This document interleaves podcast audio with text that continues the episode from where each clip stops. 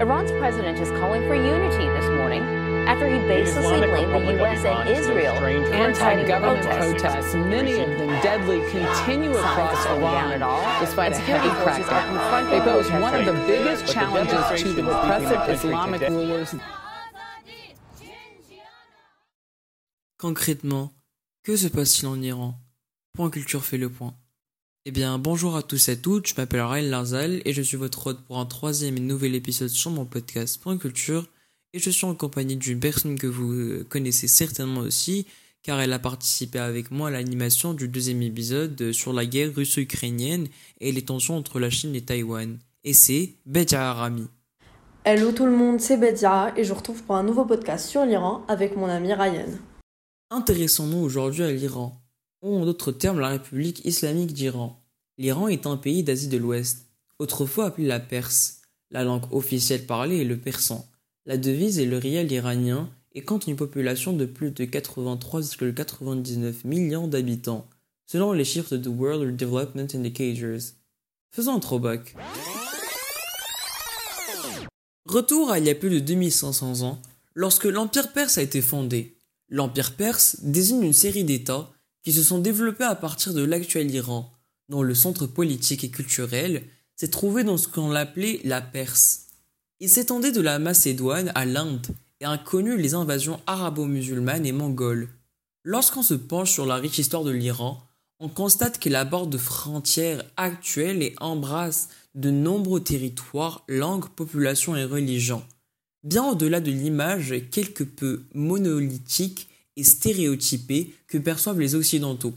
Même Étienne Augry dit que le nom même du pays reflète ce décalage. Si le mot perse a longtemps servi en Occident à désigner le pays avec tout ce qu'il y avait comme connotation exotique, les Iraniens eux-mêmes utilisent le mot Iran, pays des Ariens, depuis toujours.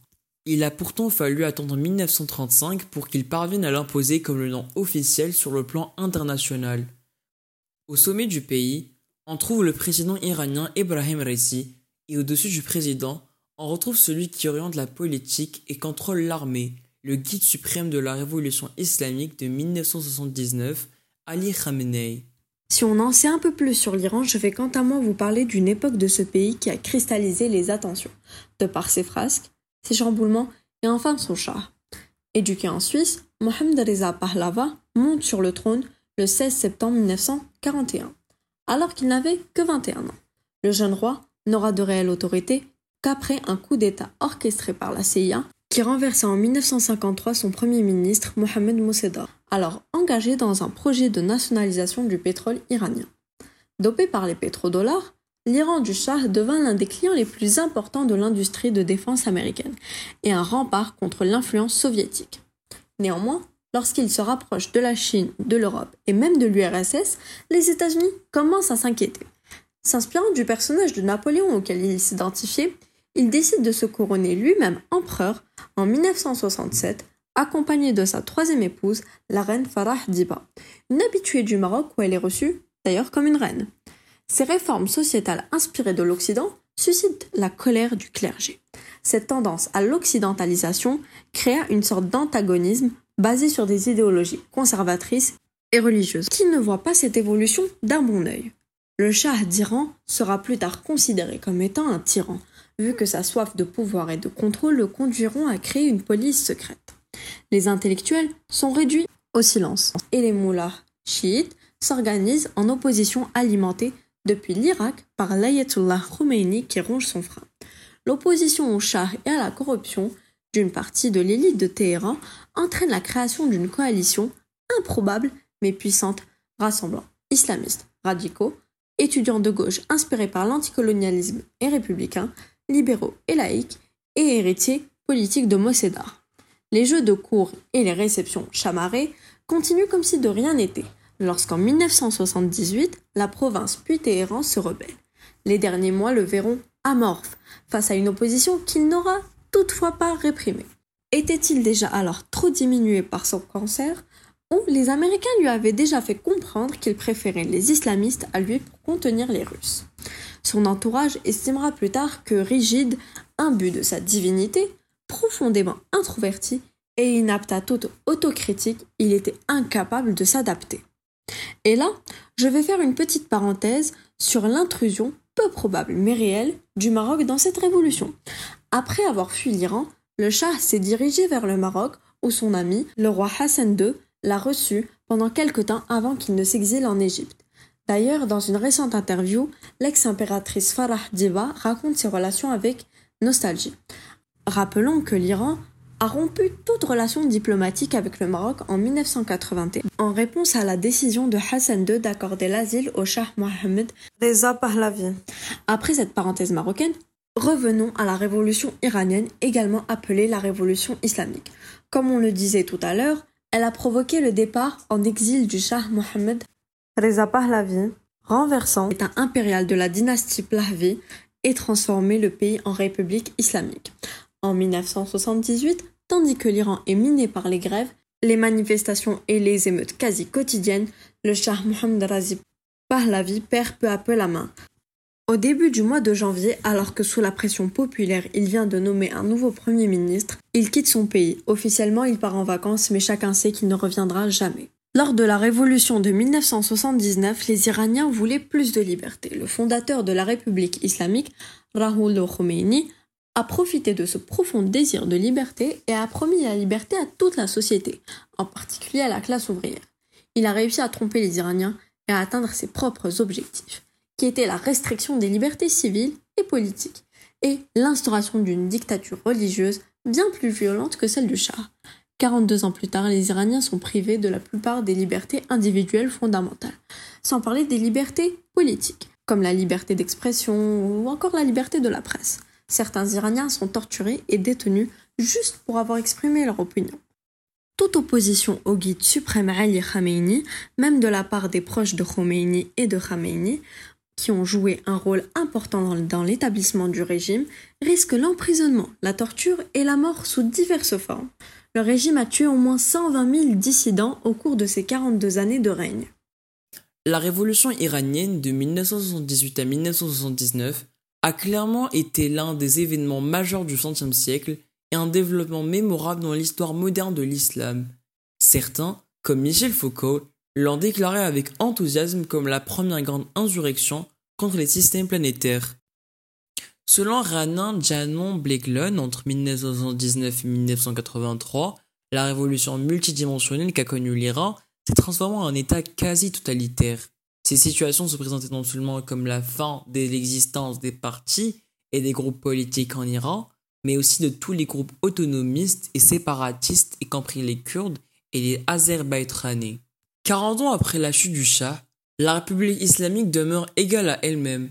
Un article de vie publique affirme que la constitution promulguée en décembre 1979 est toujours en place. Elle donne au guide un pouvoir absolu. Les élites actuelles sont pour la plupart issues des rangs de jeunes révolutionnaires d'antan, comme le guide Ali Khamenei lui-même ou le président Hassan Rouhani. En matière de politique extérieure, la direction inaugurée le 4 novembre 1979 avec l'occupation de l'ambassade américaine et la prise en otage de son personnel reste toujours valable. Si le cadre politique et institutionnel apparaît figé, la société iranienne a quant à elle considérablement évolué, de plus en plus instruite et connectée, elle est rétive aux limites qu'on lui impose. La politique étrangère de l'Iran est le produit de motivations qui se chevauchent et parfois s'opposent. Dans certains cas, l'Iran a montré une volonté de tempérer son engagement à aider les groupes chiites pour défendre et promouvoir ses intérêts géopolitiques. Par exemple, pour le conflit du Haut-Karabakh, il a soutenu principalement l'Arménie habité par des chrétiens contre l'Azerbaïdjan habité par les chiites. Mais l'Iran finance également des candidats politiques pour s'attirer euh, des alliés politiques en Irak et notamment en Afghanistan. La politique étrangère de l'Iran est le résultat d'une idéologie motivée au cours des dix premières années qui ont suivi la révolution, affirmée dans un article d'Esprit. Au cours de cette période, deux principes idéologiques dominaient le domaine de la politique étrangère, et ce sont ni l'Orient ni l'Occident, mais la République islamique et l'exportation de la révolution islamique afin de libérer les pays musulmans, comme dit Rana Jahanbeglou. L'Iran a donc tenté de rester un acteur à part entière sur la scène mondiale en utilisant des logiques idéologiques et nationalistes, mais 40 ans après la naissance de la République islamique d'Iran, le régime iranien tente toujours de trouver sa place dans l'ordre mondial. Néanmoins, la lutte ne s'arrête pas. Entre les changements dramatiques dans la région l'émergence de nouveaux acteurs politiques violents comme Al-Qaïda et Daesh, la mort de Saddam Hussein et l'occupation américaine de l'Irak ont changé la politique étrangère de l'Irak dans la région. L'Iran tente de sortir de l'isolement international imposé par les États-Unis en ouvrant ses portes à l'Europe, les pays asiatiques, le sous-continent indien et quelques pays du Moyen-Orient.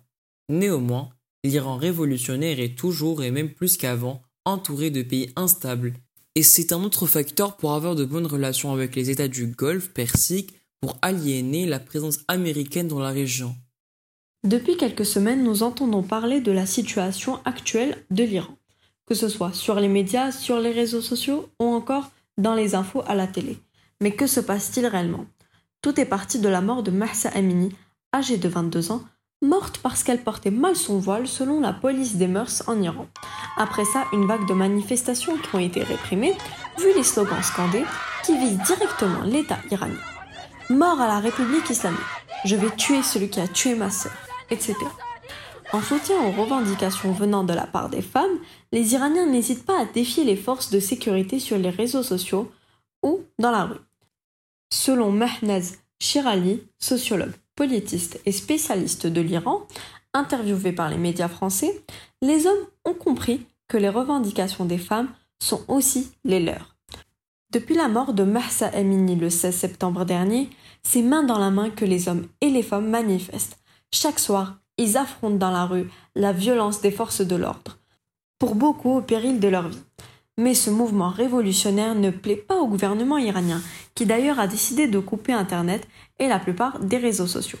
Le bilan provisoire se résume à au moins 76 morts, dont une jeune fille de 20 ans, Hadis Najifi. Un communiqué de la Ligue du droit international des femmes pour dénoncer cette horreur a pour titre le hijab mortel. Selon Courrier International, même dans un régime autoritaire, il existe un contrat à minima entre les gouvernements et les gouvernés. Quand celui-ci est complètement rompu, c'est-à-dire quand une grande partie de la population est en faveur de la chute du régime, ce dernier se retrouve nu. Il ne dépend plus que de la fidélité de son appareil sécuritaire et de sa capacité à mater la rébellion dans le sang et dans l'implication, avec ou sans l'accord de la communauté internationale.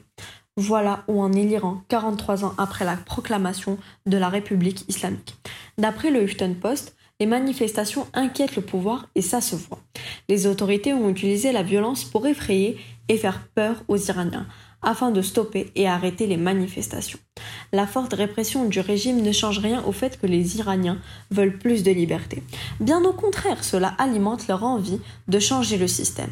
La plupart des universités ont dû fermer leurs portes, vu qu'il y a eu plusieurs affrontements directs entre les étudiants et les forces de l'ordre, comme à Sharif, l'un des pôles universitaires scientifiques les plus importants d'Iran. Les étudiants iraniens préfèrent la mort à l'humiliation et poursuivent la mobilisation dans tout le pays, avec des slogans tels que Femme, vie, liberté. Plus de deux semaines après la mort de Mahsa Amini, les manifestations se poursuivent en Iran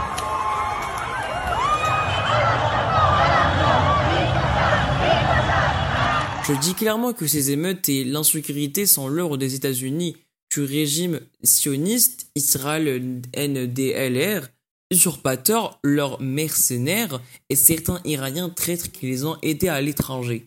Déclare ce lundi le guide suprême iranien, l'ayatollah Ali Khamenei. En effet, il accuse les États-Unis et l'Israël d'avoir fomenté le mouvement de contestation. Cette déclaration a fait réagir le directeur du Centre pour les droits humains en Iran, basé à New York. Les traités d'agents d'Israël et des États-Unis, c'est un raisonnement daté que le chef suprême de l'Iran a utilisé pour justifier ses règles brutales. Beaucoup de gens ont pensé qu'il s'agissait en réalité des derniers mots d'un dictateur qui refuse de reconnaître la réalité et qui veut tout rapporter à un ennemi étranger, a déclaré Adi Gainey à Euronews. L'Europe et les États-Unis ont été très timides dans leur réaction aux événements en cours. Il est clair qu'ils essaient de parquer un point sur le plan politique pour leur propre objectif concernant les négociations bloquées depuis près de deux ans pour trouver un accord sur le nucléaire. Il n'y a aucune urgence à signer cet accord pour le moment et à donner une légitimité à la République islamique, analyse-t-il. La communauté internationale doit réagir face au nombre alarmant de blessés et de morts et remplir son rôle important en matière d'obligation de rendre des comptes, affirme Amnesty International. Pour terminer, j'aimerais dire que toutes nos prières et nos cœurs sont avec le peuple iranien. Enfin, j'aimerais vous faire entendre une musique chantée par Shervin Hajipour. Sa chanson appelée Pareil est devenue une hymne pour les manifestants, chantée dans les rues, dans les voitures à fenêtres ouvertes, par les hommes, par les femmes, par le monde. Postée sur son compte Instagram à la fin du mois de septembre, elle est devenue virale, vue plus de 40 millions de fois en 48 heures. Ses paroles regroupent sous la forme d'une longue liste des messages tyranniens postés sur Twitter où ils laissent exploser leur colère. Selon TF1 Info, le jeune homme avait été arrêté pour avoir manifesté son soutien aux émeutiers et sa solidarité avec les ennemis en publiant la chanson sur les réseaux sociaux, sans en obtenir l'autorisation.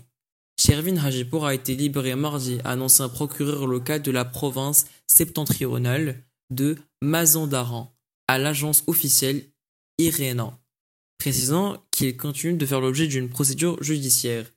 Sa chanson continue toutefois de résonner. Il chante pour la liberté, pour pouvoir danser la rue, pour ne plus avoir peur de s'embrasser, pour ma sœur, ta sœur, nos sœurs, pour changer les cerveaux érodés, pour l'espoir d'une vie normale, pour ses pleurs incessants, pour les hommes, pour les femmes, la vie, la liberté. برای توی کوچه رخصیدن برای ترسیدن به وقت بوسیدن برای خواهرم خواهرت خواهرامون برای تغییر مغزها که پوسیدن برای شرمندگی برای بیپولی برای حسرت یک زندگی معمولی برای کودک زبال گرد و آرزوهاش برای این اقتصاد دستوری برای این هوای آلوده برای ولی و درختای فرسوده برای پیروز و احتمال انقرازش برای سگهای بیگناه ممنوعه برای گریه های بیوقفه برای تصویر تکرار این لحظه برای چهره ای که میخنده برای دانش آموزا برای آینده برای